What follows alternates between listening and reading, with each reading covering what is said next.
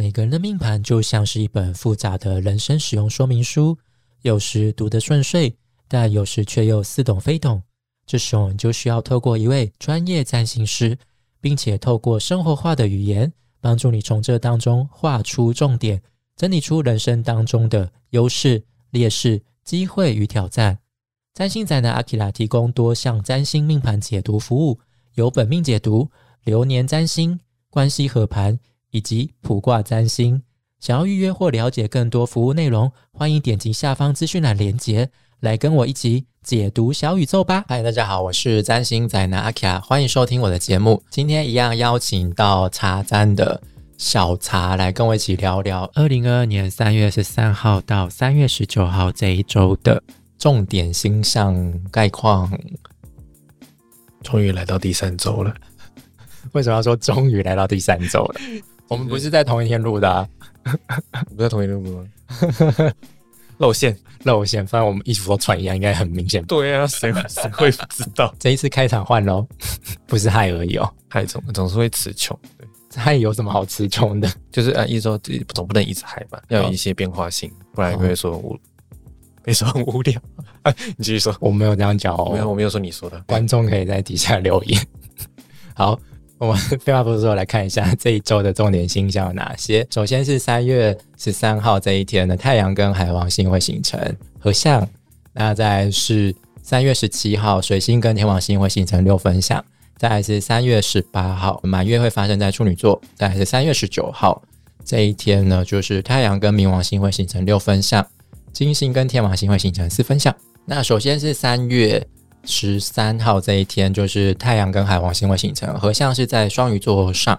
那这一组相位呢，就是有一种那种自我美化，有自欺欺人，反正就是滤镜开到最大的那种感觉。这就让我想到，就是我们可能在每月的，就三月的星象，就小蔡有分享的那个那两部影集，那两部影集，听得他片剧。大片子、大片图，不是听的大片图，或者是创造安娜这种感觉，就是我们可能会有一些过度包装的部分、自我美化的部分。嗯，但我觉得这也没有错啊，因为大家可能毕竟还是在外走跳，会想要让大家看到自己好的一面。是，但是我觉得太过度，可能就是。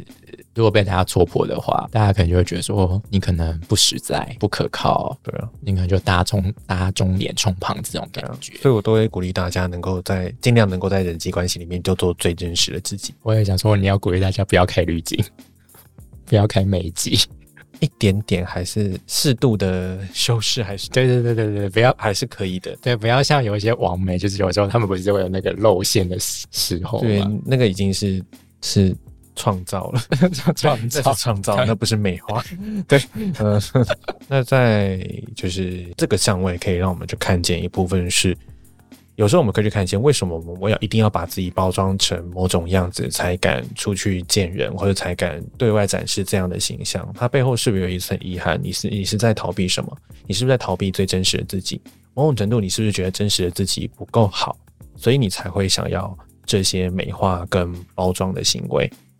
对，所以这或许也可以帮助我们看见，诶，为什么我们的自我价值感出了问题？为什么你不喜欢你自己？了解，所以就是你可以问问你自己在逃避什么？嗯，通常就是就是答案就是逃避你真实的自己。那一定就是真实的自己，有些有一些是你不想面对，你不敢面对，或者是。嗯，或是你不喜欢的地方，所以你才会想要，就是像盖粉扑一样，遮痘痘一样把它盖掉。但是痘痘还是在，你要盖得了这一时。然后这样会要讲出这种话是盖不了一世吗？没有，没有盖盖，就是就是它不是需要被盖的。它或许是你痘痘觉得说，哦，我我我就我就我就不是我的皮肤就不舒服嘛？你还想要盖掉我？你要做的是应该是去调养你的身体，让你的痘痘去消失，真正打从心底去照顾它。我不我不小心。觉得太太太正向了，不啊，你不是就走这个风格？你在逃避什么？对啊，你们你们就早点习惯，你就接受吧。好，OK，我觉得你的比喻很好，就是那个豆豆那个比喻，我还蛮喜欢的。之前我看到忘记是哪一本书上的，他就说现代就是因为社群平台很发达，所以每一个人都是会一直在关注其他人过得怎么想啊，忘记去关注自己到底好不好。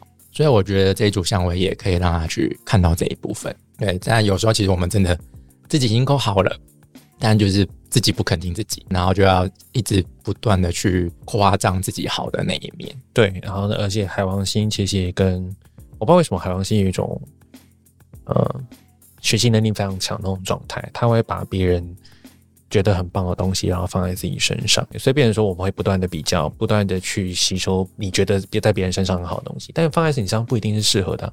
对啊，就是嗯大家还是可以先找到自己最舒服的状态，再去想一下什么装备是最适合你的。对你总不能你是一个巫师，你一定要拿剑，嗯，何苦呢？那再来就是三月十七号这一天有一个小小相位，就是水星跟天王星会形成六分相。这一组相位呢，水星这时候还是在水瓶座上。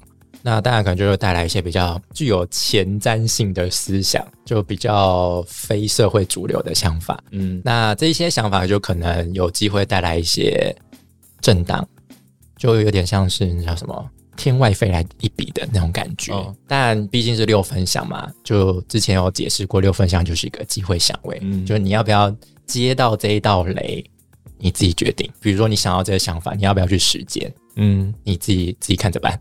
嗯，怎么感觉好像不负责任？也不会啦。但如果是这边因为是固定都是固定相位的，所以固定相位应该在天设的设定上就会忽略这道雷。对，你要说嗯刚发生什么事情了吗对对对对对，然后就还没来不及反应，就已经翻过下一个篇章了。这样，？OK，很好啊，后知后觉，有时候也是一种天赋。就是就至少别人你说到我没有说，天秤座害怕得罪人，我没有说他们后知后觉。好，我们继续往下。嗯，好，那这就是三月十八号这一天的满月会发生在处女座上。那这个满月的部分，我们在每月的星象也有讲比较详细的内容啦。那这边再帮大家做一些重点整理。满月时期就是一个看见成果的时候，那同时满月也是我们情绪会比较敏感、比较满出来的时候。所以这段期间，我们可能在面对这些成果的时候，可能就会比较容易出现处女座的那一种挑剔、吹毛求疵，就是很击败的那一面。可能那个成果已经够好了，容易一些比较没有处理好的细节，然后就觉得说，哦，这些细节如果有处理好，应该会更完美，然后就感到一些焦虑。但我觉得没有必要，我觉得能够让事情有一个成果，其实就已经是很棒的一件事情了。当然，你可以汲取这一些没有处理好的细节，让下一次更好，就而不是一直在纠结这一次哪些部分没有做好。毕竟满月就是让你享受丰收成果的时候。嗯，哎，这部分你有什么想要补充的吗？我们人好像只要不活在当下，就容易显得痛苦。那比如说，你已经做木已成舟，他做的成果就是如何，可是你一直会想说啊，如果那时候再多做一点什么然后，这就是活在过去。好，那一定一点呢，就是诶，我一直在担心接下来这个计划要怎么做，应该怎么做会更好，这些东西就在担心未来还没发生的未来，所以这也是一种没有活在当下，所以你就会把你现在的能量呢去投注花很多时间再去思考，停留在过去，然后也在思考着也已经还没发生你不可控制的一个未来，那这样就可能会导致一些就是情绪上的矛盾、情绪上的障碍。所以呢，解方就是刚刚说的，诶，专注在你当下的事情，然后去想哪些东西是你能够能够去控制的，那就好好的认真把自己这些事情做好。那你那些你你不能够左右的，你不能够去影响的，那就交给更大的力量去处理。交给老天爷、老天爷或者是大宇宙，你 你的主管，就是 你的主管。对，比如说就是最常见的现象就是这这坑就是你同事造的坑，那你就觉得说啊，他也是这个作品的其中一个环节啊，但是因为同事好像有点散漫，所以导致这件事情没做好，所以你就会开始想说啊，如果那时候有帮他多一点，那时候如果我有多影响一些，哎，可是没有，这就不是你的坑啊，你干嘛接这个局？那就不是你的问题，把这个东西还给他。还给他嗯，该还的就还回去，就不用全部揽在自己身上对。对对对对对，你没有你想象中那么伟大，没有啦，我好不容易要正向，你又把他拉回去。不好意思不会了，不会了，我知道你在开玩笑。嗯 好，再来就是三月十九号这一天呢，就是太阳跟冥王星会形成六分相，那还有就是金星跟天王星会形成四分相。那首先是太阳跟冥王星的六分相，那这一组相位也不是什么太强烈的相位啊，虽然说好像有冥王星的介入，感觉好像很可怕，但太阳在双鱼座，那太阳在双鱼座时期，我觉得就太阳就像一个探照灯嘛，聚光灯，它所带的星座就是会把一些东西给强调出来、凸显出来。那在双鱼座上，可能就是有一些社会的弱势、比较悲苦的人数，或者那当然有冥王星的介入，可能可能会是一些比较沉重、阴暗的嗯，部分，有机会被挖掘出来、曝光出来。懂。我最近很喜欢用“挖掘”这两个字来形容冥王星，因为我观察到蛮多组跟冥王星有关的相位都跟把什么东西给挖出来，让它曝光那种感觉有关系。那你有什么想法吗？这就像你刚刚讲的，可能就是双鱼座所代表的社会弱势。那因为冥王星，我会想到权力阶级，所以这两件事情连接，就可能会有一些新闻，就是一些弱势族群是之所以有弱势，是因为他们长期被一些权力阶级组织给霸凌、给剥削的这样的新闻。那双鱼除了代表，刚刚还突然想到，除了是社会弱势之外，有可能是艺术家，因为说有些艺术家呢，可能也会有一些权力纠葛。搞不好他其实是被什么知名人士包养很久的，或者是就是可能会有一些艺艺术家的花边新闻，哦，或者是身心灵产业的，身心灵产业也是有可能的。嗯，宗教人士通常身心灵产业在世俗比较常看见，大概就是宗教阶级。了解。再来就是金星跟天王星的四分相。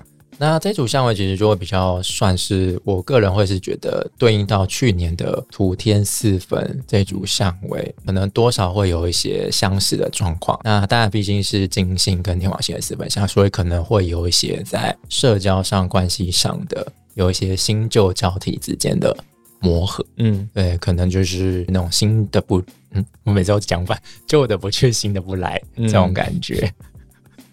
我每次会讲成新的不去，旧的不来，哇，也很天王星的，这样为什么？就是诶，搞不好也有这种可能呢、也是啦，那你有什么想法吗？嗯，对我来说，今天金星就是有点像突如其来的缘分，无论是在人际关系上还是恋爱关系上，或许都有一种突然有一个人来闯进你的生活，这个人会有一种诶，突然觉得好像这个人很新鲜、很有趣、很活泼，然后或者是不一定是一个人啊，也有可能是一个群体的邀请。